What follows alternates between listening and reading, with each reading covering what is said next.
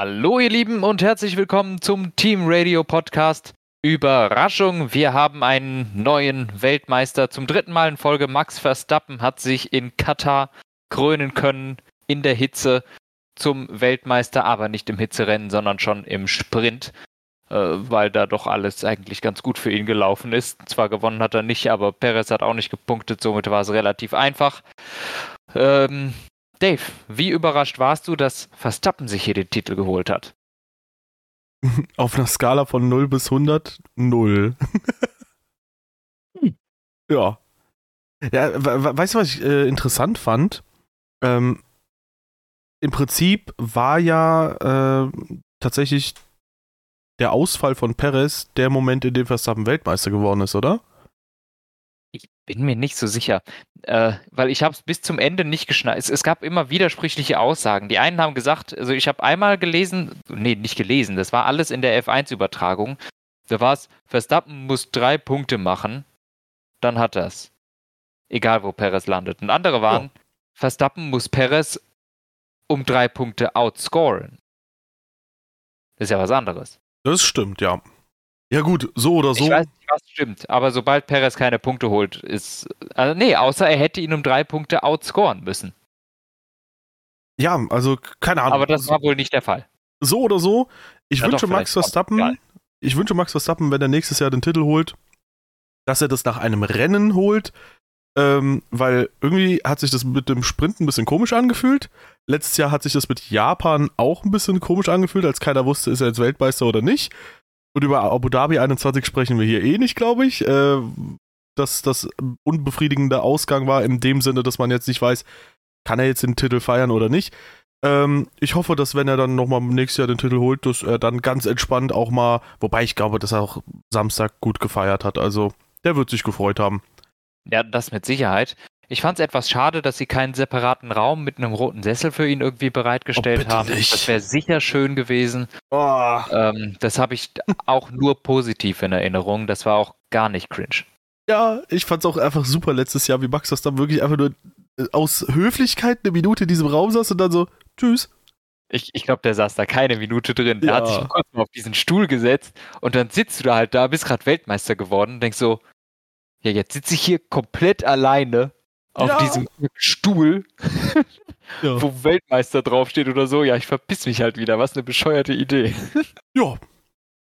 Ja, ähm, für eine bescheuerte Idee hatten wir auch eigentlich über den Sprint empfunden, ne? Ja. Aber dieser Sprint war irgendwie recht unterhaltsam. Viele Safety-Car-Phasen. Ja, gab zwar nur fünf Rennrunden ungefähr, aber ja. Ja, ein bisschen Strategie, wo es hin und her ging.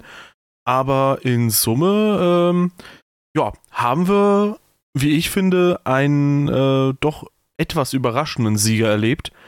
Nachdem Lando Norris schon im Qualifying unzufrieden mit seiner Leistung war, war er dann, glaube ich, auch beim Start recht unzufrieden, weil das auch quasi besiegelt hat, dass er das Rennen oder den Sprint nicht gewinnen wird.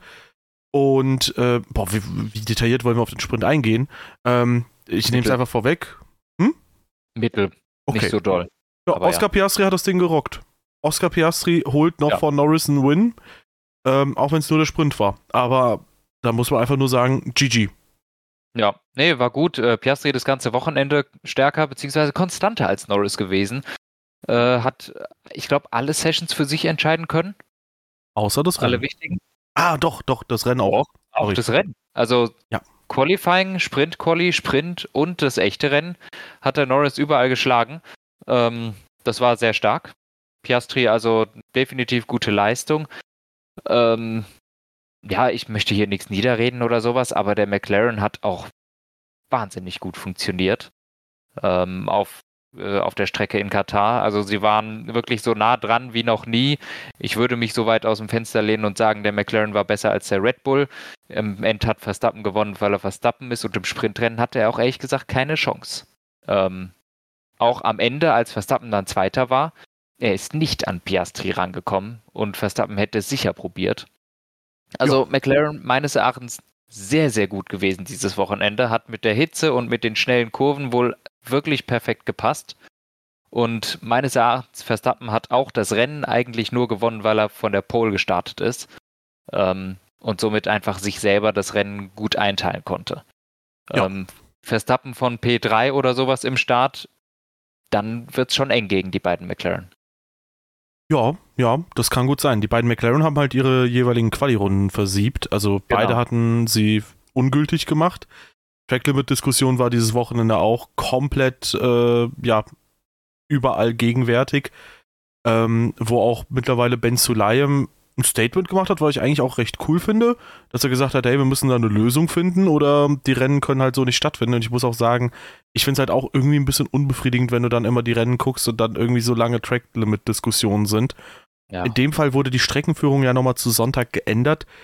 Äh, hast du die Curbs mal gesehen? Weil da so komische Pyramiden-Curbs sind, wo man sich auch denkt, wer denkt sich diese kantenförmigen Pyramiden oder nicht unbedingt Pyramidenform, aber es ist halt quasi wie so eine in die Länge gezogene Pyramide.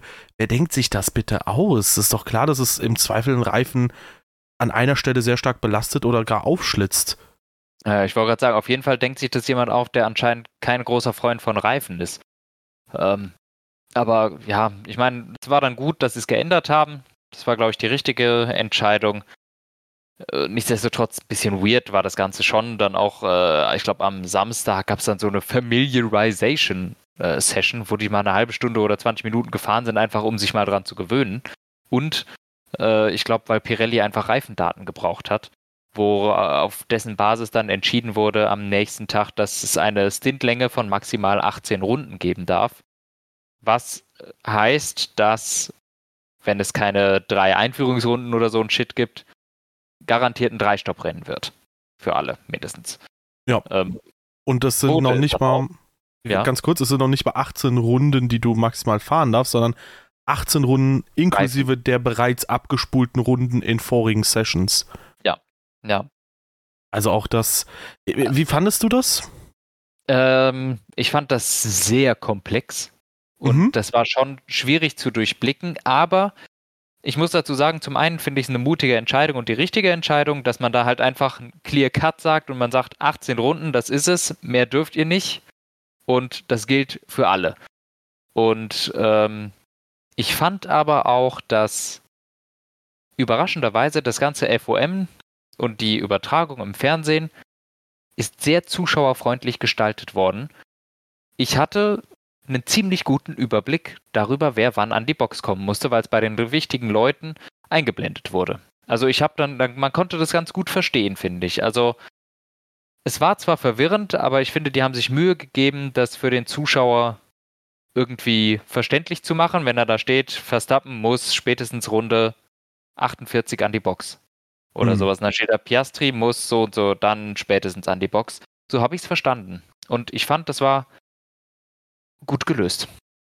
Ja, ähm, so sehr ich den deutschsprachigen Kommentar ähm, sonst lobe, muss ich sagen, in dem Fall war, glaube ich, zum Beispiel Ralf Schumacher verwirrter als ähm, ja, ich als Zuschauer zum Beispiel, weil er hat dann irgendwie angefangen, ähm, zwischendurch zu sagen, so, hä, ja, der müsste doch jetzt eigentlich in der Runde reinkommen. Also, ich glaube, Albon war das, der irgendwie ähm, das Limit der Rundenzahl ausgereizt hat, wo ich dann dachte so, wait, also das ist doch klar. Also da waren sie ein bisschen verwirrt, aber kann man auch okay. verstehen. Ich meine, letztendlich, es ist etwas, was ja. zwischenzeitlich mal kurz eingefügt wurde.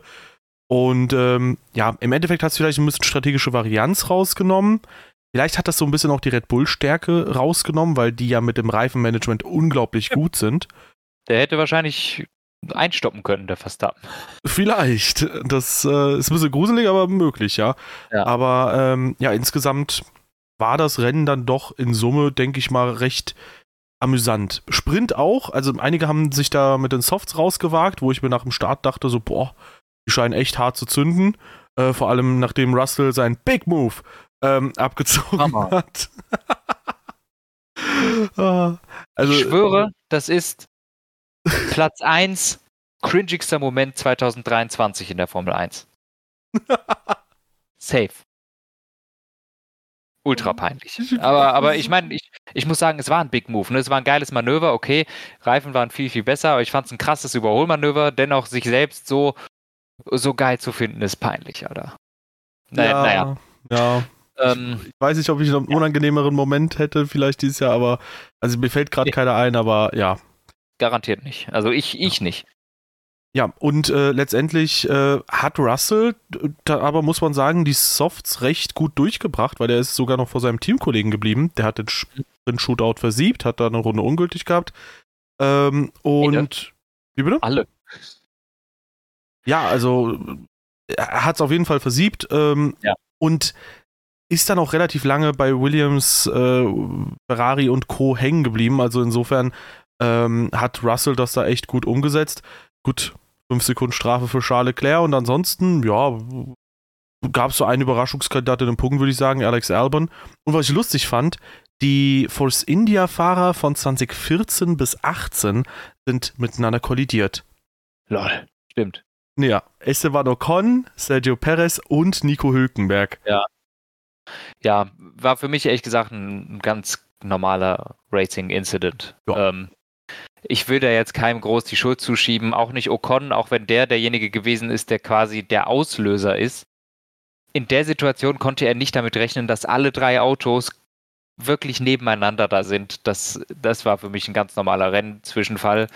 Hülkenberg war einfach im Sandwich und Perez ist auch nur außen gefahren, der konnte auch nichts machen.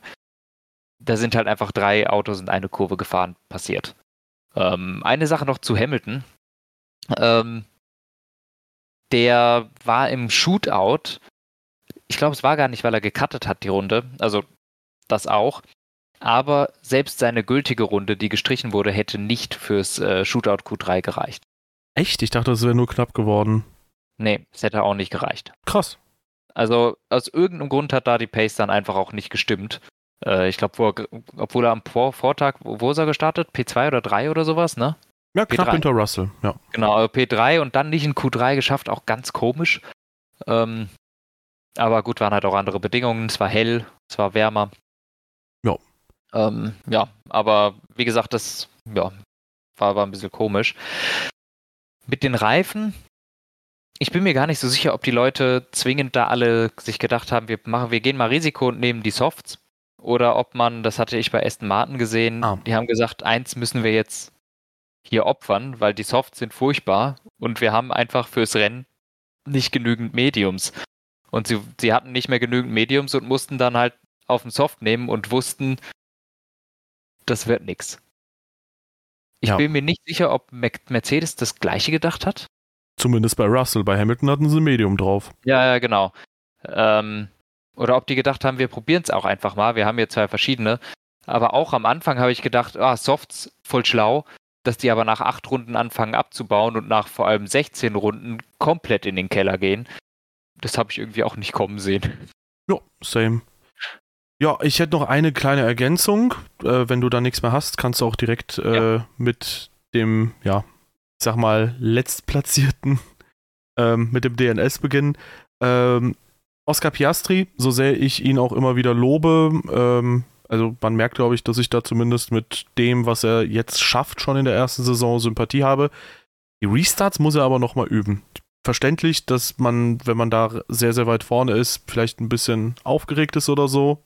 So, mhm. ja, einer der ersten Fälle gewesen, wo es auch mal um den Sieg ging und wo er auch am Ende gewonnen hat. Ich meine, am Ende hat er es ja geschafft, aber die Restarts waren halt trotzdem nicht die besten. Ja, das stimmt. Aber das, das ist okay. Ja. Das, äh, das darf man erstmal noch lernen.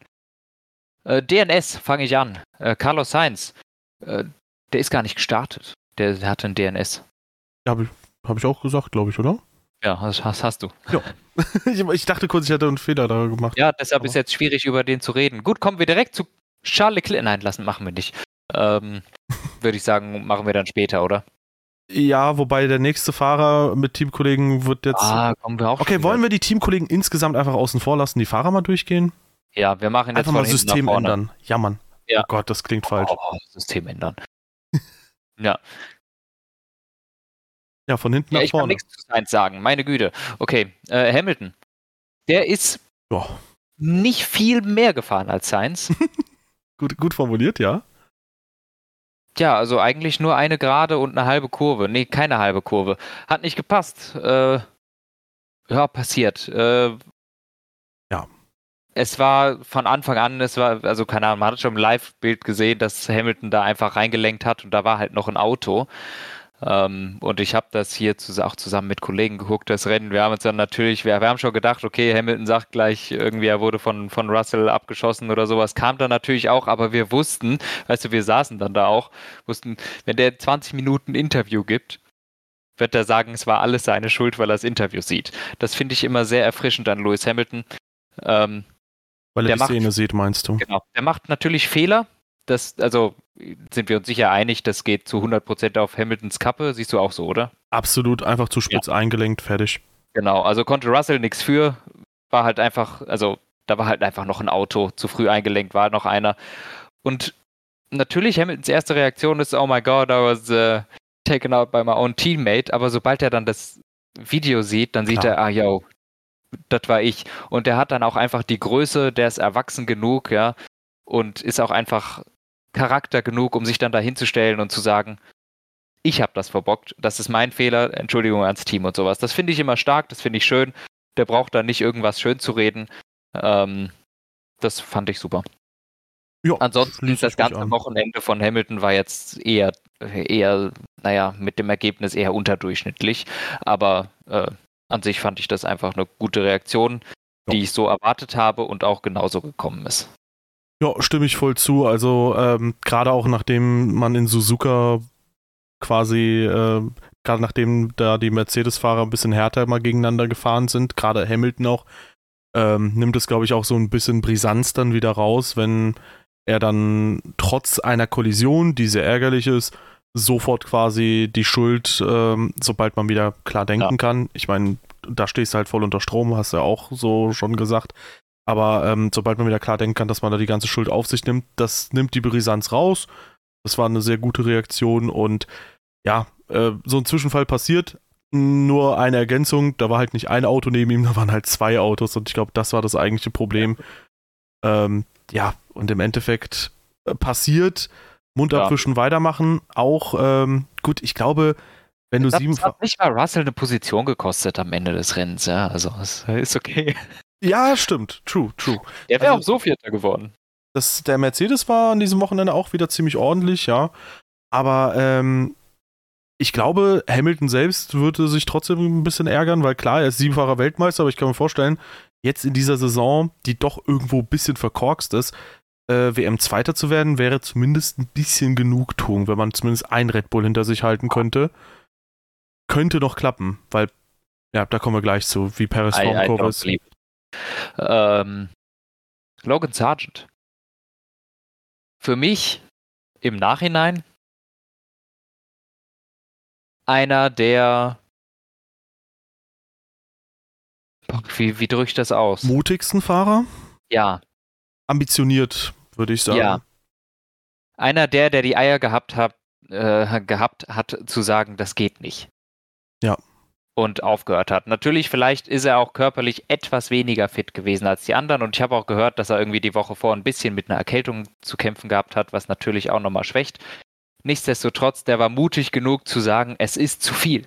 Und ich glaube, da kommen mhm. wir auch später noch drauf zu. Ist auch übrigens meine Theorie, warum ich glaube, dass George Russell auf den Softs im letzten Stint fucking 15 Sekunden oder sowas verloren hat oder 20, wo ich dachte, der kommt jetzt vielleicht dran. Ich glaube, der war vollkommen fertig und das lag nicht an den Reifen, nicht am Auto, der konnte schlichtweg nicht mehr schneller fahren. Ähm, und Sargent hatte, hatte den Mut zu sagen, ich, ich lasse es, das ist ein Sicherheitsrisiko für meine Gesundheit und auch einfach ein Sicherheitsrisiko, hier weiterzufahren. Äh, wenn ich, man kann das schlecht einschätzen als Zuschauer, finde ich, aber wenn ich mir die Kommentare anhöre von Fahrern danach und von, und wie sie ausgestiegen sind, dann bin ich ja. erschrocken, dass nicht zum Beispiel Albon und Stroll und vielleicht auch Russell auch aufgehört haben. Besonders Albon und Stroll, die wohl wir wirklich Probleme hatten. Wir können das Thema auch gerne vorziehen. Also, ja, ähm, ja kurz zur Aufklärung für die, die das Wochenende vielleicht verpasst haben. Äh, es war unfassbar heiß, es war unfassbar schwül und ähm, ich so ziemlich jeder Pilot hat erstmal gestruggelt, nachdem er aus dem Auto aufgestanden ist. Äh, ich glaube, Albon hat sogar Wasser gebracht bekommen von den Alfa Romeo-Ingenieuren. Ähm, dann die Leute, also die, die Podiumsleute, die lagen im Cooldown-Room, also Piastri und Verstappen lagen auf dem Boden, die konnten halt alle nicht mehr. Äh, Ocon hat sich in Runde 15 anscheinend in den Helm gekotzt, zwei Runden lang, und ist da einfach weitergefahren. Ähm, also auch das, nice Sache. Stroll meinte, er ist mehrfach auf der Geraden bewusstlos geworden oder ohnmächtig. Ja, ähm, er, er hatte fast, oder? Ich glaube nicht, dass er kann. Er hatte das Gefühl, dass er bewusstlos wird. So, so hatte ich es verstanden. Oder so, ja. Also ist, auf jeden Fall ist das für mich ein Zeichen von stell das Auto in Ruder. Ja, also er, er ist auf jeden Fall so zwei, dreimal in den Headrest, also quasi an diese ja, äh, ja, ja. Kopfstütze rangekommen, wo man sich auch denkt, okay, wenn du normal fährst, machst du das eigentlich nicht. Ja, und äh, ich glaube, da sind wir uns einig. Ähm, das hatte man bei der Fußball-WM ja so ein bisschen das Thema, unter welchen Klimabedingungen kannst du die Leute antreten lassen. Ja, und ich sag mal so, ähm, es wird oft der hämisch über Formel-1-Fahrer gesprochen, auch die 20 besten Fahrer der Welt, die können doch das und das auch äh, ab, die sollten das abkönnen. Ähm, wenn gerade die fittesten Fahrer, die man sich so im Motorsport vorstellen kann, die einzigen, die dieser G-Kräfte gewachsen sind, äh, so ziemlich die einzigen, wenn die sich so schwer damit tun, dann läuft halt wirklich irgendwas falsch und insofern also nächstes Jahr ist das Rennen anscheinend im Dezember, da soll es ein bisschen entspannter also, sein, aber ja. wie praktikabel das ist, in Katar zu fahren, so geil ich die Strecke finde, weiß ich nicht. Ja. Ist dir das während des Rennens bewusst gewesen? Nee, gar nicht. Okay, mir auch nicht. Ich habe das nicht gepeilt. Ich habe nur gesehen, der, der Sergeant, okay, ist der irgendwie richtig krank oder sowas? Das war so mein Gedanke. Aber ich habe das nicht gepeilt bis, ich würde sagen, zwei, drei Stunden nach dem Rennen. Ja. Äh, als dann die ganzen Berichte kamen und sowas. Ne, auch, auch als sie im Cooldown-Room, als sie dann da gelegen und gesessen haben, habe ich mir erstmal gedacht, okay, war halt anstrengend, ne? Aber äh, das mit Stroll und Albon und auch Ocon, das hat man alles nicht mitbekommen. Und auch die, die Interviews mit Russell, erst danach ist mir klar geworden, so ein bisschen, wo, äh, was, was wir da eigentlich gerade geguckt haben, dass die alle vollkommen am körperlichen oder viele am, am absoluten körperlichen Limit gewesen sind. Ja, und das Krasse dabei ist halt, es ist halt ein Rennen, das nicht mal anderthalb Stunden ging. Mhm. Wenn du das mal vergleichst mit diesen Singapur-Rennen, die ja bis dato als die härteste Challenge galten, ähm, die fast zwei Stunden lang sind, dann spricht es auf jeden Fall schon mal dafür, dass diese Bedingungen noch so viel härter sind, dass du in einer ja. halben Stunde weniger so viel mehr Anstrengung hast. Ich meine, die Kurven sind auch fast durchweg das schnell. So viele sauschnelle Kurven. Ich glaube, das ist eine ja. absolute High-G-Strecke. Ja. Ja. Also, das ist echt krass. Und ähm, ja, keine Ahnung. Äh, vielleicht muss man ein bisschen was am Layout ändern. Vielleicht muss man einen Ausnahmefall machen und vielleicht ein bisschen die Rundenzahl reduzieren oder so. Irgendwas muss man sich einfallen lassen. Oder man fährt halt noch ein bisschen später, damit äh, vielleicht die Nacht noch länger schon hereingebrochen ist, damit es ein bisschen kühler ist. Gut, zwei Monate später wird das Rennen nächstes Jahr äh, stattfinden. Das ist, hilft wahrscheinlich auch, aber ich muss sagen, na, also im Nachhinein dachte ich mir auch so, boah, hätte ich das während des Rennens gemerkt, dann wäre mir wahrscheinlich sehr, sehr unangenehm im Magen geworden. Aber im Rennen dachte man so, also so ein bisschen fast schon, ich meine, Logan Sargent ist ja auch im Sprint kollidiert, da dachte man sich wahrscheinlich auch so, okay, Vielleicht ist es so ein Zeichen, dass er halt aufgibt, dass er mit der Saison abgeschlossen hat oder so. Nach dem Rennen, wie du es schon sagst, hat man gemerkt, okay, er ist quasi der Einzige gewesen, der die Initiative ergriffen hat, zu sagen, hey, mein Leben ja. ist mehr wert als dieses Rennen. Ja, ja, sehe ich genauso. Ja. Lawson im äh, Sprint äh, von der Strecke geflogen. Ja. Im Rennen P17 nicht unbedingt der beste Einstand, aber ich glaube, wir sind uns einig, dass er insgesamt doch einen recht ordentlichen Eindruck über die letzten Rennen gesehen hinterlassen hat. Ja, ja, ja, das Rennen war jetzt ja eher ein Ausstand. Äh, und aber sein Einstand war, war wirklich gut. Also Lawson hat eine gute Bewerbung geschrieben. Ja, das Rennen war jetzt halt nicht doll. Ja. Hunkelbär. Ja, hatte ich nicht auf dem Radar. Hinter Magnussen, ja. Hat mir im Sprint gefallen, im Rennen war er lame. Stimmt, du hast recht. Da hatte ich auch auf Punkte gehofft. Er hätte auch Punkte geholt ohne die Kollision. Weil der war auf Mediums. Ja, jetzt muss ich kurz überlegen, mit wem ist er kollidiert? Perez und Ocon. Oh. Die waren vor Hamilton. Oh, ja, ähm, ja. Ich ziehe meine Frage zurück, nachdem ich vorhin festgestellt habe, oh, die drei Force India-Piloten von 14 bis 18 sind miteinander kollidiert. Ich ja, also die, die, die drei waren vor Hamilton und ja. äh, auf Mediums. Äh, es da, man darf davon ausgehen, der wäre Sechster oder Siebter geworden, Hülkenberg. Ähm, ja. Magnussen ist auch mitgefahren. Ah nee, Zunoda kommt zuerst. Auch mitgefahren. Kann, zu Noda kann ich das gleiche sagen wie zu Magnussen. Die sind halt mitgefahren. Ja. Alex Albon ist äh, weiter vorne mitgefahren. War der kurzzeitig in einem Fight äh, mit Gasly und Co. um die Punkte? Bestimmt. Ja, aber jetzt muss man auch sagen, äh, diese ganze Gruppe mit äh, Albon, Gasly, Stroll, ähm, da hatte man schon so das Gefühl, jetzt mal retrospektiv natürlich auch betrachtet, oder zumindest kann, man kann verstehen, warum die diese ganzen Strafsekunden haben. Ich meine, äh, Albon, Gasly und Stroll haben jeweils 10 Sekunden nochmal aufgebrummt bekommen mhm. nach dem Rennen. Äh, Perez nach dem Rennen nochmal 5 Sekunden.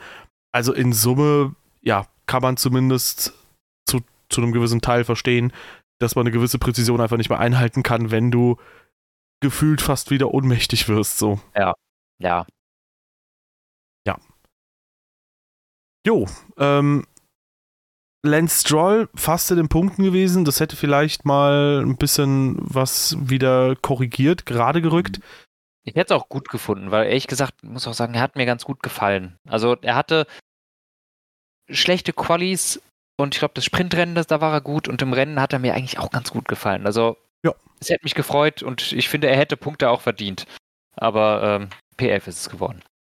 Ja, ja. Im Endeffekt äh, sehr schade. Ähm, Gerade auch, weil auf Stroll aktuell sehr eingedroschen wird. Zu Recht muss man auch irgendwo sagen, weil die Leistung ist definitiv. Billig. Hm? Der ist ja auch billig. Wie billig? Ja, der fährt billig. Ich, Ach so. Ich bin gerade nur am, am, Austeilen hier. Ja. Boah, der ist voll der Lachs. Nee, ähm, Lachs-Stroll. Ähm, nee, also die Leistung ist halt wirklich nicht die beste aktuell, aber trotzdem in Punkte Nähe gewesen und das von einem, ich glaube, gar nicht mal so guten Startplatz. Es war ein ordentliches Rennen. Am Ende soll es nicht so sein. Ja, wessen Rennen ich wirklich grottig fand, also sorry, aber ähm, ich habe Sergio Perez Rennen nicht verstanden. Der ist auf 13 gestartet. Sainz mhm. rechnen wir raus, also insgesamt war Perez beim Start 12. Mhm. Und er wird im mit dem McLaren an diesem Wochenende, stärksten Auto, Neunter. Ja. Ohne 5 Sekunden Strafe, Achter, knapp vor Joe Guan Yu, hinter Valtteri Bottas. Also das, der hatte ja nicht nur eine 5 Sekunden Strafe, muss man dazu sagen, ne? Ja, ähm, aber dafür ich selbst, auch selbst verantwortlich. Auf der Strecke gefahren. Aber ich glaube, wenn du die ganzen Strafen abziehst, dann ist er trotzdem nur noch vor Valtteri Bottas, aber nicht ja. vor Esteban Ocon. Und das kann ja nicht der Anspruch sein. Nein, war auch echt übel peinlich. Ähm, ja, kein gutes Rennen. Und ja, ich weiß nicht, vielleicht war der Red Bull auch nicht so geil an diesem Wochenende. Aber Perez war auch echt nicht gut. Ja, ja, also das Problem ist jetzt gerade bei Perez, wir hatten es ja schon bei Bottas mit Mercedes, diese Durchhänger, aber Perez hat das jetzt schon so gefühlt drei Monate oder so am Stück, dass, dass gute Leistungen eher der Ausnahmefall sind und ansonsten gibt es Durchhänger. Das ist irgendwie krass. Ja. Wann waren die letzte gute Leistung? Mir fällt jetzt. Monza. Ja, ich wollte gerade sagen, Spawn Monster irgendwie ein. Ja, danach kam Singapur, würde ich rausrechnen, weil da war der Red Bull ja wirklich nicht gut. Japan hat er verkackt. Fünf Punkte an drei Wochenenden, das sagt schon mal genug. Ja, das ist nicht gut. Ähm, ja, ich sehe es nicht ganz so dramatisch. Ich glaube, es waren jetzt auch einfach an zwei von drei Wochenenden war der Red Bull auch nicht so gut. Hm. In Japan hätte er Zweiter werden müssen. Ähm, hm. Ja, doch. Hm, ja, aber an zwei von drei Wochenenden war er nicht gut. Also sorry, der Teamkollege gewinnt halt das Rennen. Ja, gut. Naja, Singapur nicht. Dieses hier schon, aber dennoch ja. finde ich durchaus vertretbar, wenn er jetzt hier, wenn das ein Wochenende ist, wo er nicht aufs Podium kommt oder sowas. Ja, natürlich aber Vierter oder neuen, Fünfter müsste er schon sein. Ist die Neuen nicht, nicht nicht okay. Aber das ist mal eins, wo ich sage, okay, da muss er nicht auf dem Podium landen. Nichtsdestotrotz, ja klar, die Leistung stimmt nicht. Hm. Und äh, das hat möglicherweise auch Folgen. Da brodelt ja gerade auch die Gerüchteküche. Ja, und ich würde auch sagen, wo viel Rauch ist, da wird wahrscheinlich auch ein bisschen Feuer sein. Also, ja. Ah, ich, ich wünsche Perez ja irgendwie den Verbleib in der Formel 1. Ich habe ja dann auch nach 2020 sehr, sehr um ihn gebankt. Ähm, und ich hoffe, dass er irgendwo trotzdem noch unterkommt, weil ich glaube, äh, ich glaube, Perez und Stroll haben aktuell so ein bisschen das ähnliche Problem. Ähm, der Teamkollege ist so krass gerade unterwegs mit dem jeweiligen Paket, ähm, dass die so hart deklassiert werden, dass das denen wahrscheinlich einfach maximal unangenehm ist und dass diese gerade wahrscheinlich alles hinterfragen, was sie jemals in ja. ihrer Rennfahrerlaufbahn gemacht haben. Ähm, und das, obwohl beide schon mal bessere Leistungen mit Sicherheit gebracht haben. Ähm, ja, und Sergio Perez würde, glaube ich, jetzt einen Tapetenwechsel echt gut tun. Ja. Ähm, ja, im Endeffekt ist es krass, wie Verstappen ihn da mental komplett zermürbt hat. Wobei ich nicht ganz verstehe, wie so eine Abwärtsspirale bei Perez beginnen konnte, weil klar, ähm, er hat es in Monaco irgendwie versiebt und ab da ging es bergab, aber dass das, das alles so aneinander ansetzt, äh, quasi nacheinander kommt, dass es so eine riesen Kausalkette wird, hätte ich nicht erwartet. Ich hoffe, dass Red Bull ihm zumindest 24 nochmal so ein bisschen eine Chance gibt für so zwei, drei Rennen.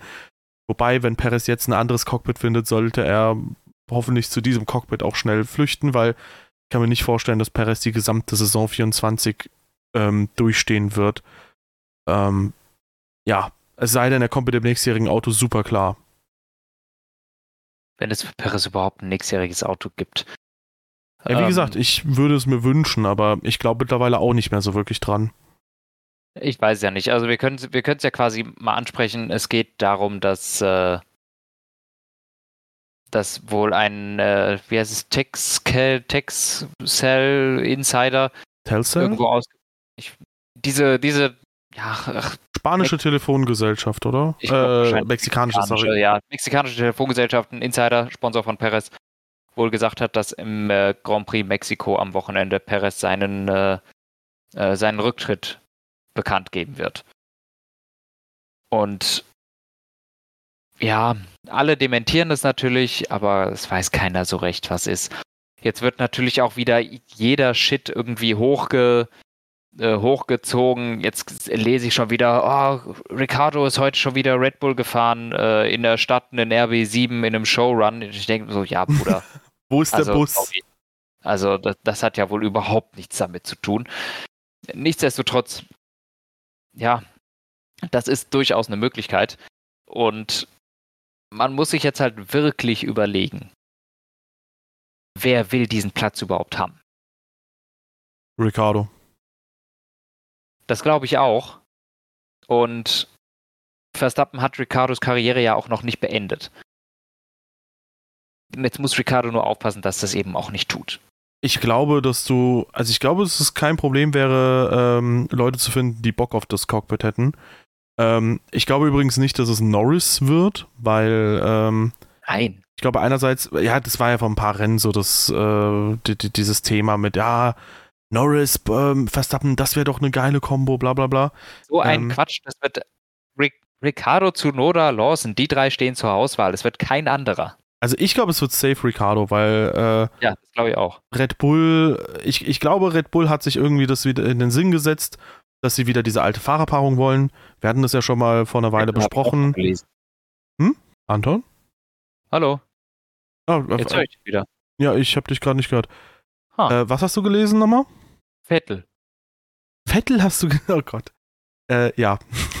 Er also, hat nämlich noch keinen Vertrag für nächstes Jahr. True. Da glaube ich also übrigens, ich, der könnte für ein Aston Martin äh, Cockpit interessant sein. Das will der auch nicht. Ähm, ja, aber jetzt mal ganz ehrlich, ich glaube, Red Bull weiß, woran sie sind bei Ricardo. Die wissen, ja. was sie machen können. Für Ricardo, der hat nichts zu verlieren. Wenn er ja. das nicht schafft, die Karriere schien eh schon vorbei zu sein. Das wird den nicht groß jucken. Ähm, ja, und äh, ich kann mir vorstellen, der wird da sehr befreit auffahren. Ähm, gut, ich sag mal so, wenn du es in den Raum stellen würdest, ich glaube, ein Alonso oder ein Hamilton, die hätten jetzt auch nichts dagegen, wenn Red Bull da mal anklopft. Das werden die eh nicht machen, aber hey. Ähm, aber ich glaube, dass es auch ein bisschen dieser romantische Gedanke bei Red Bull ist, dass man da dieses Team wieder zusammenführt, das ja schon mal, äh, ja, im Prinzip, das waren ja zwei Fahrer, die auf Augenhöhe fast waren. So, wenn man so will. Ja, ja, aber das ist eben auch schon ein paar Jährchen her, ne? Klar. Also, das wird dann fünf Jahre her sein. Ich, also, die werden nicht mehr auf Augenhöhe sein. Äh, nichtsdestotrotz, Ricardo ist der richtige Mann für den Platz, davon bin ich überzeugt. Und ähm, falls das wirklich stimmt, das ist ja jetzt reine Spekulation hier, aber ich würde sagen, das ist durchaus möglich, dass das auch äh, den Tatsachen entspricht. Wäre Ricardo meines Erachtens der richtige Mann und du hast mit Tsunoda und äh, Lawson eigentlich ganz gute Leute. Tsunoda wird sich dann auch bald umgucken müssen, denn ein Red Bull Cockpit wird meines Erachtens für Tsunoda nicht frei werden. Ähm, und man kann dann mal gucken, wo Honda so hingeht. Äh, Richtung Aston Martin könnte Tsunoda gucken, falls man tatsächlich mal auf die Idee kommt, Stroll zu entlassen. Wäre der wahrscheinlich der Top-Kandidat dafür. Mal sehen. Ja, ähm, ansonsten gab es sogar noch weitere Gerüchte. Ich glaube, ein Gerücht war noch, dass äh, Christian Horner versucht, irgendwie jetzt Helmut Marko loszuwerden. Mhm. Äh, und noch ein weiteres Gerücht war irgendwie, dass Helmut Marko äh, Perez ein Ultimatum gesetzt habe, der müsse jetzt irgendwie immer P2 holen oder P2 in der Meisterschaft holen, weiß ich nicht, eins von beidem, ähm, sonst würde er fliegen. Sagen wir es mal so, wir wissen es nicht genau. Ich kann mir vorstellen, dass das vielleicht wirklich Perez letzten Rennen für Red Bull sind. Glaubst du denn, der findet noch ein anderes Cockpit? Nein. Okay. Hm. Williams? Macht er nicht. Wäre aber, glaube ich, eigentlich eine ganz gute Sache. Bevor der zu Williams geht, hört er lieber auf. Geld verdient hat er genug. Äh, wie viele Kinder hat Perez? Zwei oder drei? Dann hört er, glaube ich, eher auf. Bevor er sich sowas nochmal antut. Er hat seine Rennsiege geholt, er hat seine Podien geholt. Es reicht nicht gegen Verstappen, in einem anderen Auto erst recht nicht. Ähm, Perez hat eigentlich nichts mehr, wo er, dass er so richtig verfolgen kann in der ja, Formel 1 dadurch. Aber jetzt mal blöd gesagt, hat ein Hülkenberg zum Beispiel. Warum jetzt dieser Front gegen Bottas? Hä? Weil das das Gleiche ist. Ja, aber guck mal, bei Hülkenberg, der war ja raus und der ist jetzt wieder zurück. Der hat ja anscheinend auch irgendeine Motivation gehabt. Der ja, der will jetzt... irgendwann auch mal ein Podium holen nach 400 Rennen. Ja, okay, ja, okay. Hm, ich sehe. Perez, Perez, hat alles, Perez hat alles erreicht, was er erreichen kann. Einen WM-Titel wird er nicht holen. Ja, Bro, aber ich sag mal so, Menschen funktionieren doch meist nicht so. Ich meine, du denkst dir jetzt auch nicht so, oh ja, keine Ahnung, ich habe jetzt 500.000 Euro in meinem Leben verdient, ich muss theoretisch nie mehr arbeiten, mache ich jetzt auch nicht mehr, sondern im meisten... Planeten lebst du denn 500.000 Euro nicht mehr arbeiten oder was? Ja, eine Million. Wenn du eine Million verdient hast im Leben. Musst aber, du aber gut anlegen. Ja, gut. Äh, äh, wie, äh, such dir die Summe aus. Aber die, die, wenn du kannst, wirst du doch irgendwie immer weitermachen im Regelfall. Ich glaube, da sind einige Fahrer unterwegs, wo du sagen kannst, ey, die wissen, dass sie nie mehr als das erreichen werden, auch in Magnussen. Ähm, aber die halt trotzdem mitfahren. Und ich glaube, das könnte sich Perez halt auch antun. Der würde auch ein paar Mios mitbringen. Das könnte Williams schmecken. Wer weiß. Ich glaube nein. Okay. Ich hoffe irgendwie schon ein bisschen für Perez. Aber hey. Ähm, ey, ein Team, das wirklich dieses Wochenende ziemlich gut äh, überzeugt hat und zu meiner Überraschung, aber vielleicht lag es auch daran, dass beide in der Safety-Car-Phase recht früh an die Box gehen konnten und dadurch drei Stopp ausgetrickst haben, soweit ich weiß. Ähm, Bottas und Joe. Bottas 8, Joe 9. Was? Was für ausgetrickst? Haben die nicht im Prinzip dann noch zwei Stops gemacht nach der Safety-Car-Phase? Ja, aber ja. ich habe drei Stops gemacht. Ja, aber du weißt, was ich meine. Die hatten quasi okay. einen Free-Stop. Ja, haben sie gemacht. Das ist richtig. Beide gut. War das das beste Rennen für äh, Alfa Romeo dieses Jahr? Kann sein. Gucke sofort. Das kann man ja leicht herausfinden. Ja. Das bisher beste Rennen war Bahrain. Äh, Bahrain vier Punkte. Ja, siehste. Krass. Ja, stark. Schön, ja. freut mich. Und ja. Bottas auch positiv, also P8. Ja. Not bad. So, das hat er in seinen schlechtesten Zeiten im Mercedes auch manchmal geschafft. Ja. äh, Gasly haben wir übrigens übersprungen. Ja, gab es so viel zu ihm zu sagen? Nö. So, Ocon. Okay. Der ja. war gut. Ja. Ja. Hat gekotzt. Ganz schön eklig. Äh, musst du da die restlichen 40 Runden in deiner Suppe da fahren, ist ja. Aber gut. Ja. Vor allem so, wie das da aufgewärmt wird, überleg mal, wie das mockt, Alter. Keine Ahnung, vielleicht werden auch die Bakterien rausgekocht dann schon. Also ansonsten hast du so Kotzsuppe. Okay, ja, weiter. Obwohl, der hat ja nicht Alonso's Sitz. Hä? Alonso's Sitz war doch Burning. Ah. True. Ja. Apropos Stimmt. Alonso. Ja. Ocon sechs Punkte gut, Alonso. Acht Punkte, okay.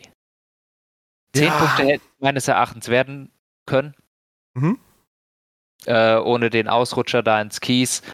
Äh, die ersten vier Plätze keine Chance. Ja, gut möglich, ja. Ähm, aber ich glaube, den Platz gegen, gegen Leclerc hätte er ohne, ohne den Ausritt ins Kies ähm, verteidigen können. Bin ich mir ehrlich gesagt relativ sicher.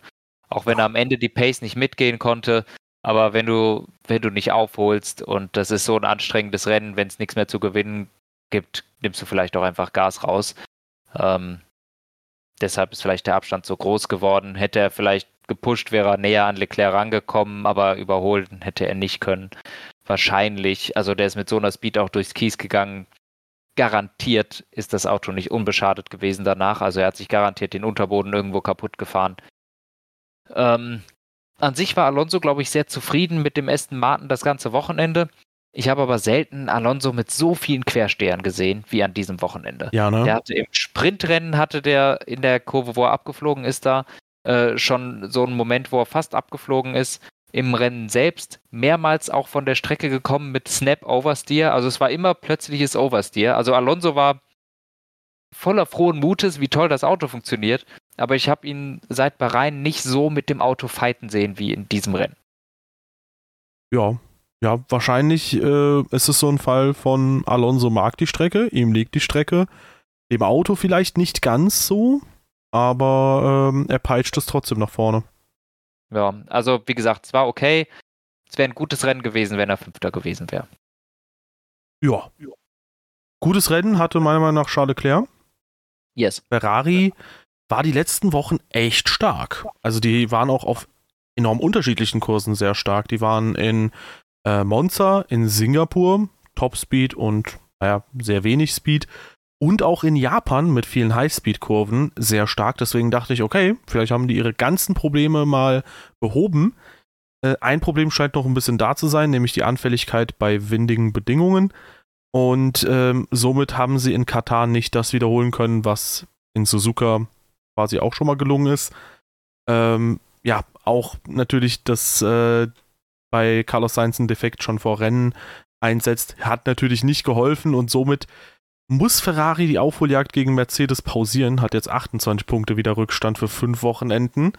Ähm, ja, aber in Summe kann man da, glaube ich, trotzdem recht happy sein, weil es gab halt auch Zeiten, da war Ferrari nur das vierte oder, ja gut, in dem Fall waren sie auch das viertstärkste Auto, ähm, aber da waren sie auch deutlich weiter weg von Mercedes zum Beispiel. Ja. Ja. Nö, habe ich nichts mehr hinzuzufügen. Leclerc hat mir gut gefallen. Er hat das Maximum rausgeholt. Ein bisschen mehr, weil meines Erachtens, ich glaube, von der reinen Pace her war Alonso halt ein bisschen stärker. Also äh, gutes Rennen von Leclerc, keine Fehler gemacht, war gut. Jo. Wer mir auch gut gefallen hat, George Russell. Der hat gekämpft. Jo. Der ist gut gefahren. Das Auto hat funktioniert. Ähm, hat viele Autos auch auf der Strecke überholt. Die haben alle gepasst. Waren auch gute Manöver dabei. George Russell für mich ein durchweg positives äh, Rennwochenende gehabt und äh, sowohl das Sprintrennen als auch das echte Rennen äh, hat er mir gut gefallen. Und ja, ich kann nicht meckern, war gut. Ja, kann ich auch nicht viel hinzufügen. Also starke Leistung und ja, äh, wirkt seit der Sommerpause, seit Ende der Sommerpause wieder deutlich souveräner. Zweifellos. Lando Norris, ja, war dieses Wochenende sehr, sehr, sehr, sehr selbstkritisch. Ähm, wir haben die Fehler hier und da schon mal ähm, angemerkt. Ähm, ich fand seinen Funkspruch lustig, äh, als äh, der ähm, Ingenieur meinte so, hey, äh, lass mal hier die Position so halten. Und der so, warum sollten wir das machen? Ich bin schneller als äh, Oscar. Mhm. Letztendlich hat er sich untergeordnet oder Oscar Piastri hat, hat am Ende äh, ich wollte gerade sagen, oder Oscar Piastri hat am Ende das Tempo noch mal ein bisschen angezogen und äh, sobald Norris hätte ins DRS-Fenster kommen können, ähm, den Abstand aufrechterhalten bei über einer Sekunde. Kann durchaus auch sein, dass Oscar Piastri das verwaltet. Ich glaube, seine einzige Schwäche aktuell ist so ein bisschen die Rennpace sich einzuteilen oder die Reifen einzuteilen, ähm, weil Quali-Pace hat er, en masse. Und äh, ja, auch im, also im Renntrim, da fehlt es manchmal so ein bisschen zu Norris, ja, aber ich glaube, der ist auf einem guten Weg, der Oscar. In dem Fall im Rennen dann Zweiter gewesen. Ja. Also ich glaube nicht, dass Norris sich untergeordnet hat, ehrlich gesagt. Ähm, ich glaube, Piastri hat, hat weiterhin Gas gegeben und äh, durchaus auch versucht, die Position so zu verteidigen. Und naja, es, es war ja auch so, dass was ich noch viel besser fand von Norris, war der Funkspruch, als sie dann irgendwie gesagt haben, ja, we are a bit worried about Russell am Ende. Erstmal lächerlich, weil der eine halbe Minute hinten dran war am Ende. Äh, auf der anderen Seite, völlig richtig, ja, worauf wartet ihr dann, Alter? Wenn ich schneller fahren kann, sagt ihr, also, ja. Äh, das hat, das hat von McLaren keinen Sinn gemacht. Nichtsdestotrotz glaube ich, dass Piastri da ein bisschen Gas gegeben hat und ehrlich gesagt ist, sind sie dann so ins Ziel gekommen, wie es auch richtig war.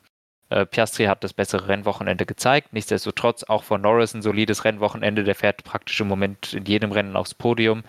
Der hat eine richtige Streak. Das läuft bei dem. Ähm, also passt. Ja, mir gefällt die McLaren-Fahrerpaarung. Also, ich glaube, wir haben beide so ein.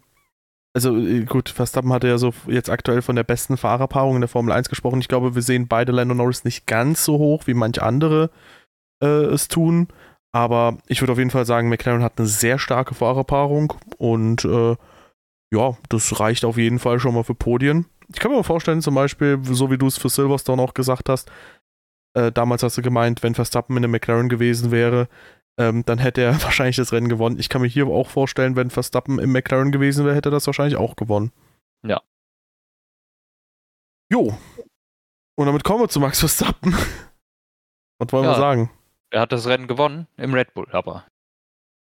Ja, starke Leistung, hat damit über 200 Punkte Vorsprung zum Teamkollegen. Ja, ja, schon lächerlich. 209 Punkte, das muss man sich halt mal vorstellen. Also der größte Abstand, den jemand bisher hatte äh, zum WM-Zweiten, war Vettel zu Alonso 2013. Das waren 397 zu 242, alias 155 Punkte Abstand das ist schon happig jetzt. Ja.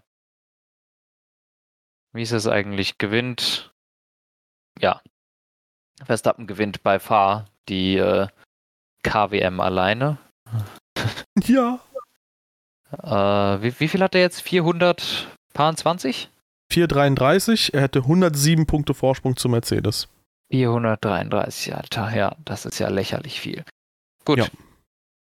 Ansonsten, ja, die engen Geschichten in der Fahrer-WM. Hamilton noch 30 Punkte hinter Perez, Alonso 41 dahinter.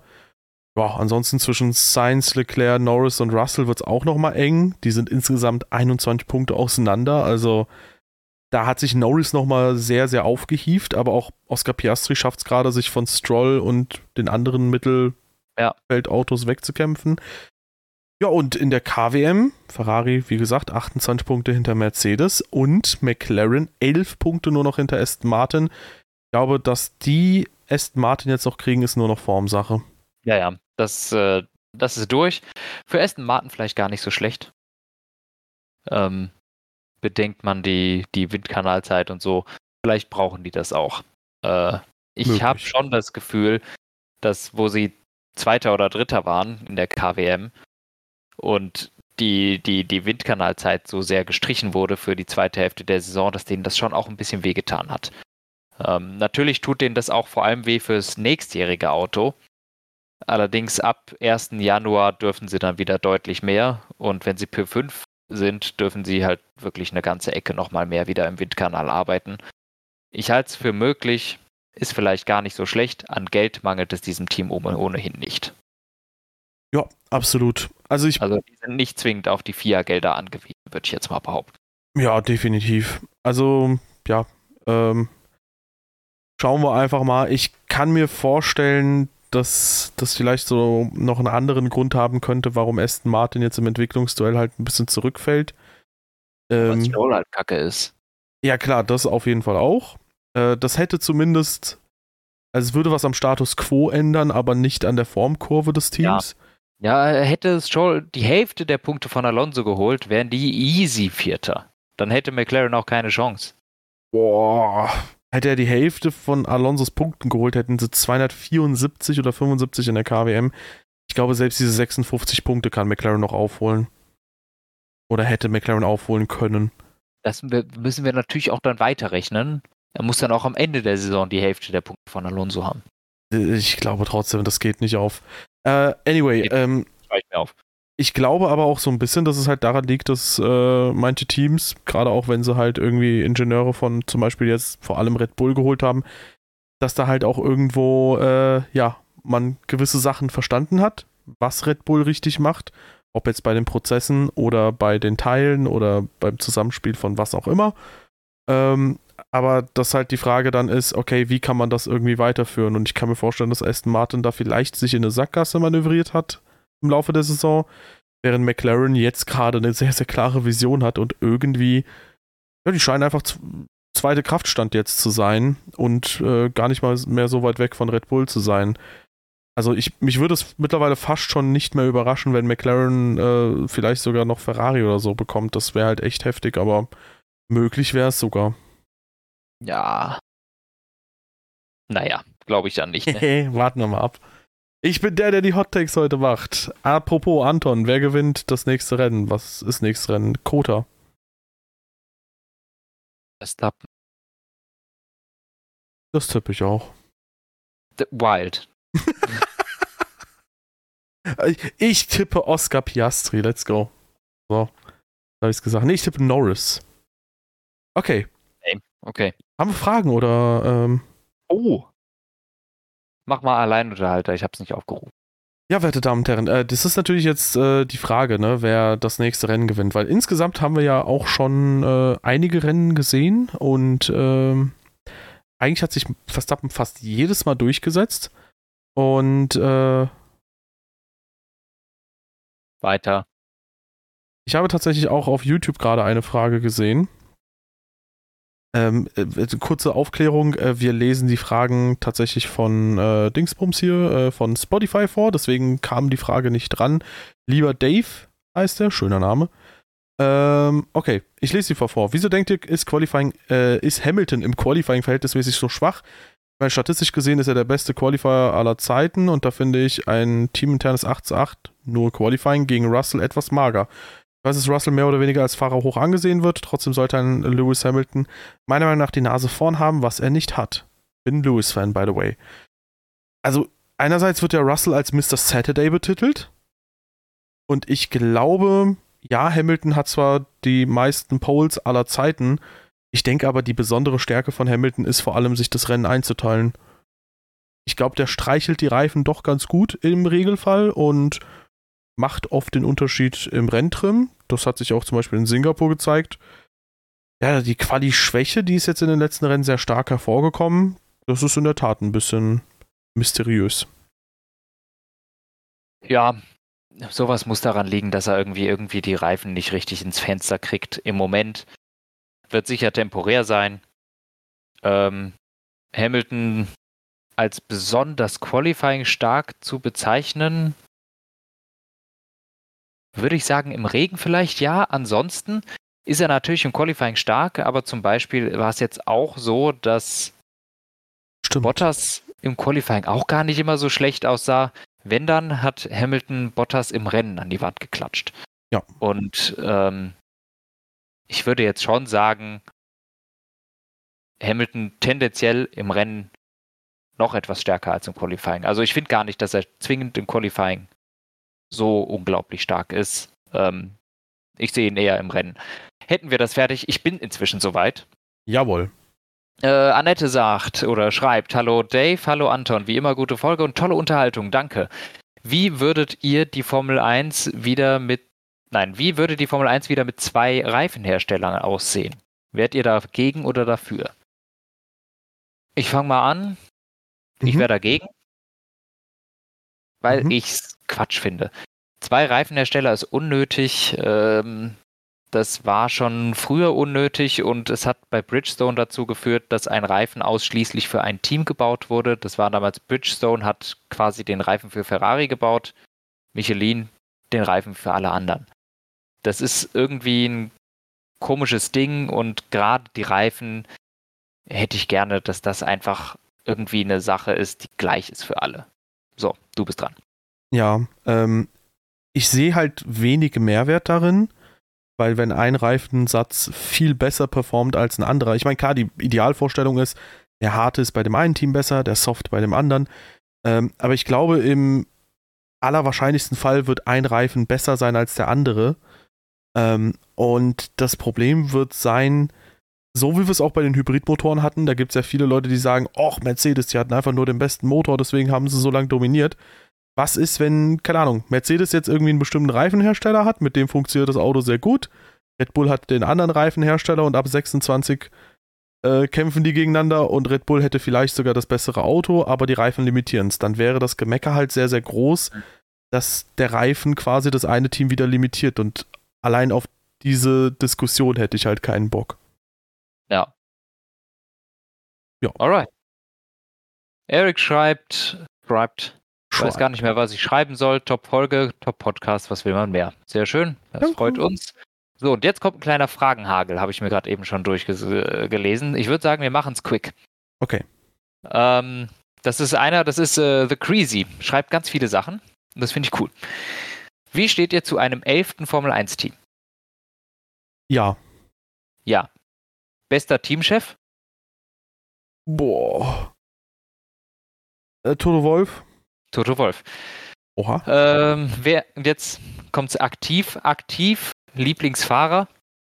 Riccardo. Alonso. Und Lieblingsteam? Boah, habe ich ehrlich gesagt keins. Siehst du, tue ich mich auch schwer. Ja. Und jetzt keins nennen. Äh, ich würde sagen, äh, aus, aus mir komplett fremden Gründen Aston Martin. Okay. Ich, ich kann wirklich nichts sagen. Also. Ich sag Ferrari, Real Talk. Mir gefällt, was Fred, ja. was er aktuell aufstellt. Findet ihr die Formel 1 noch sehenswert? Seit der Sommerpause ja. Ja. Welche Strecke braucht ein Comeback? Manikur. Malaysia. Mir gefallen unsere Antworten sehr gut, ja. Mehr Fragen? Bitte gerne. Ja. Ja. ich glaube, glaub, wir haben in der letzten Folge um mehr Fragen gebeten, weil es zu wenige gab und hier kamen welche. Fand ich gut. Was ja, hast du gesagt? Manikur. Ja. Gibt's sie noch? Ja, die wird sogar im GT-Sport noch gefahren. Ah, geil. Okay. Übelst geile Strecke. Die gibt's auch jetzt ja. in iRacing. Ja, da, also, also bei welchen Strecken, da, da, da könnte ich noch, noch, noch mehr sagen. Ne? Also natürlich ist Malaysia. Ist Korea würdest du sagen? Natürlich würde ich Korea sagen. ich kenne dich so gut. ja, also Korea, also Malaysia ist für mich Platz 1, also gehört direkt wieder rein, geilste Strecke. Bitte als zweites Rennen der Saison, ganz klar. Und ähm, ja, Korea hätte ich auch gerne wieder. Absolut underrated. Fand ich eine total geile Strecke. Ja, Sakir Auto äh, Circuit unbedingt.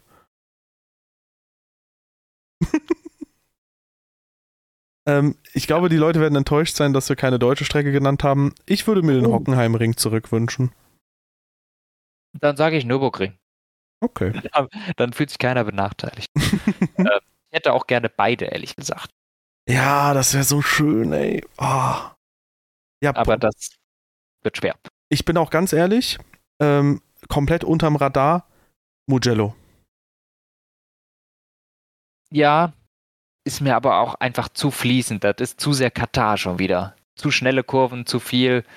Aber. Äh, ja, aber da ja. hat niemand in den Helm gekotzt. Da waren es ja auch nicht 35 Grad. Ja, das ist ja der Vorteil. Hey, Katar ist eine übelst geile Strecke, jetzt sag mal nichts. Die Umstände sind halt nur doof. Also ich, ich guck mal, ob ich die Nummer vom, äh, vom Hermann finde. Der kriegt sicher ein paar 90-Grad-Kurve eingebaut in Katar. Solange er nicht Mugello verschandelt, ist alles gut. nein, nein. Also, man muss auch dazu sagen, also ich, ich will jetzt hier nicht den, den Hermann Thielke äh, fronten. Wir haben, glaube ich, also sowohl Hockenheim, die neue Strecke, als auch Malaysia und Korea. Das sind, das sind alles Thielke-Strecken. Äh, die sind alle ganz geil. Ja. Weißt du, was der, der, äh, der, noch? Türkei ist auch eine Thielke-Strecke, die ist auch geil. Also der hat richtig viele, richtig nice Strecken gemacht. Absolut. Jetzt mal die Frage, ähm, würdest du dir äh, die Strecke in Indien zurückwünschen, Butt International Circuit? Nee. Aber ich, ich würde dir aber vielleicht nochmal eine Chance geben. Die Rennen waren alle ultra schlecht da, aber vielleicht ist die. Boah, aber der ganze dritte Sektor ist bescheuert, ne? Ja, schon. Also da, das ist irgendwie, da ist auch überhaupt keine Idee dahinter und sowas. Die ersten ich weiß nicht, die, die Strecke hat mich nicht umgehauen, muss ich, äh, muss ich sagen. Okay, und wenn du jetzt eine Strecke aus dem Kalender streichen könntest, welche wäre es? So, ich sage jetzt nicht Monaco. Okay, ähm, true, ja. Für mich wäre es Krota. Ich weiß es nicht. Ich muss jetzt überlegen, nach welchen Gründen. Weil ich selber die Strecke nicht gerne fahre oder weil ich meine, sie produziert beschissene Rennen.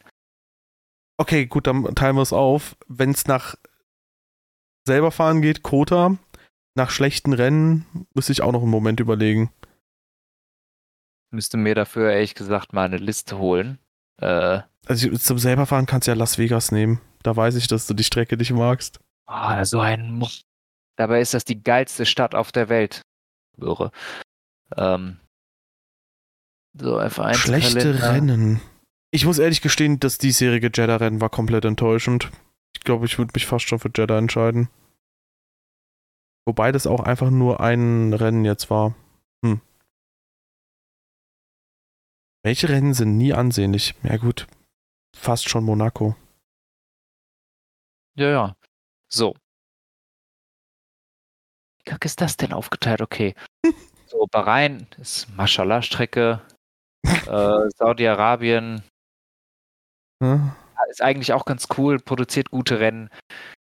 Australien produziert eigentlich nie gute Rennen, aber ist einfach True. eine geile Strecke. Oh ja. Hm. Baku. Baku steht bei mir weit oben auf der Abschussliste, weil ich die Strecke für hochgefährlich halte. Ey, danke.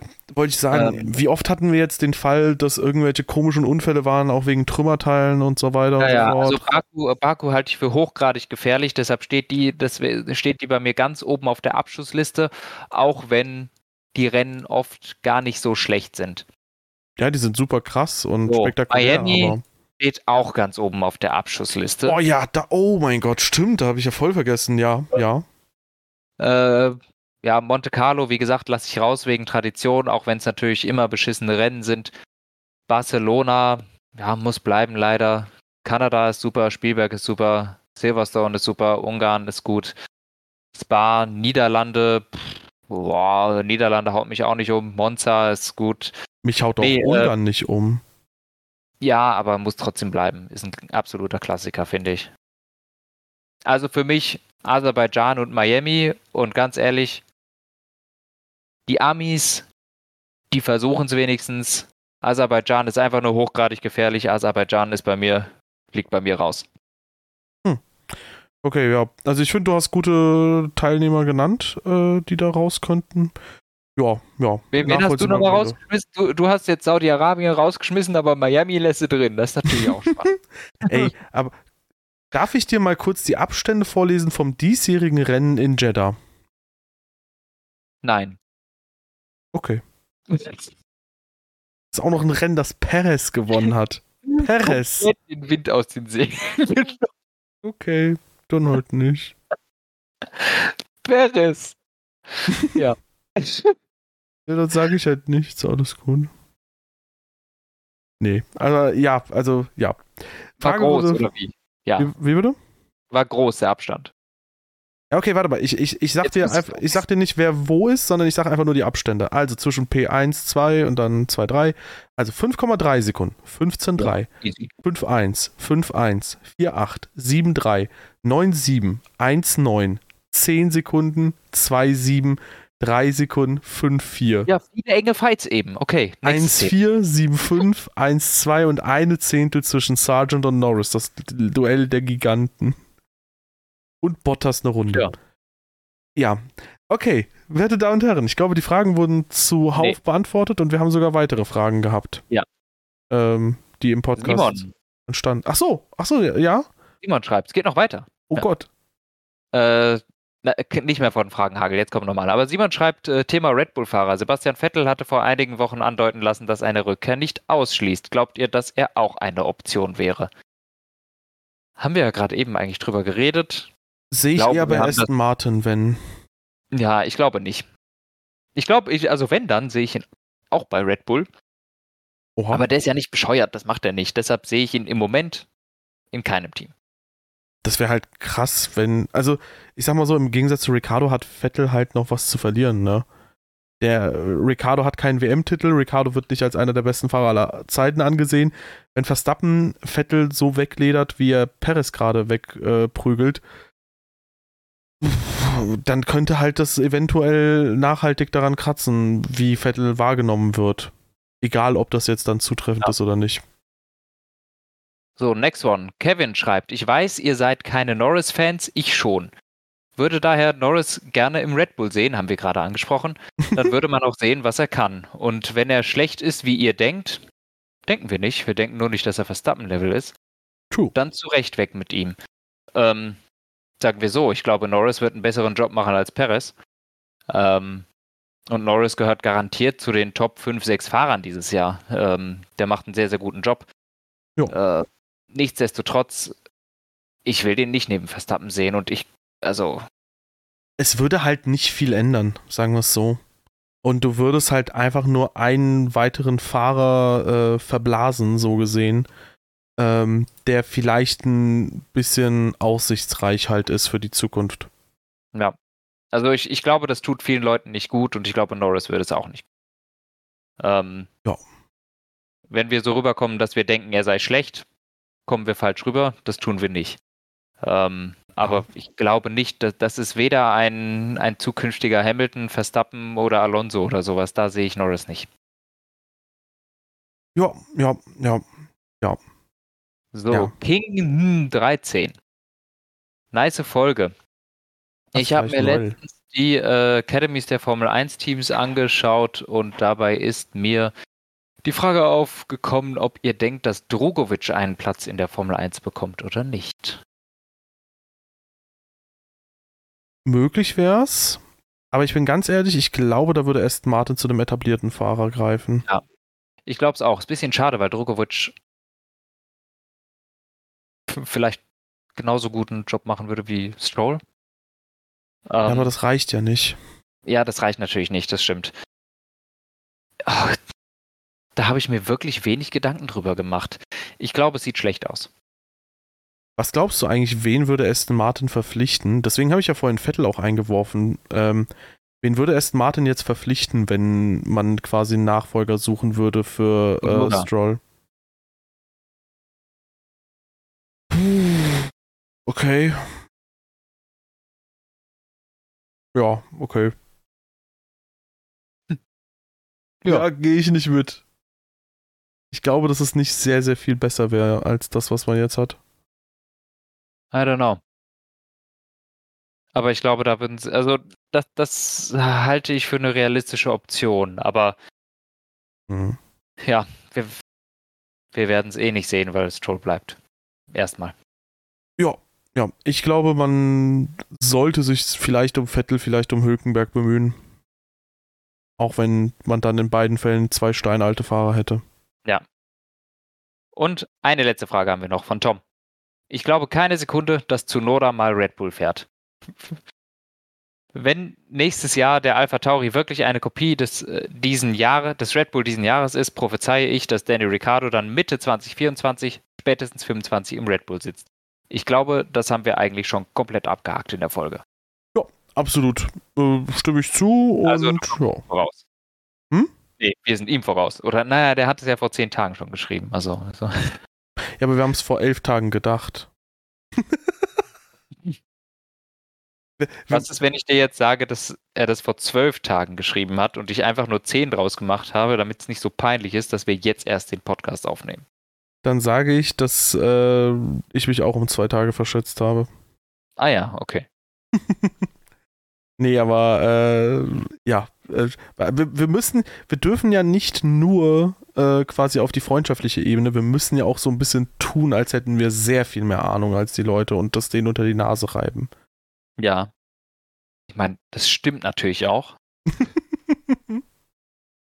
kann ich, kann ich ja nichts für, für dieses riesige Gehirn. Ja, aber nein. Sprich bitte nur für dich.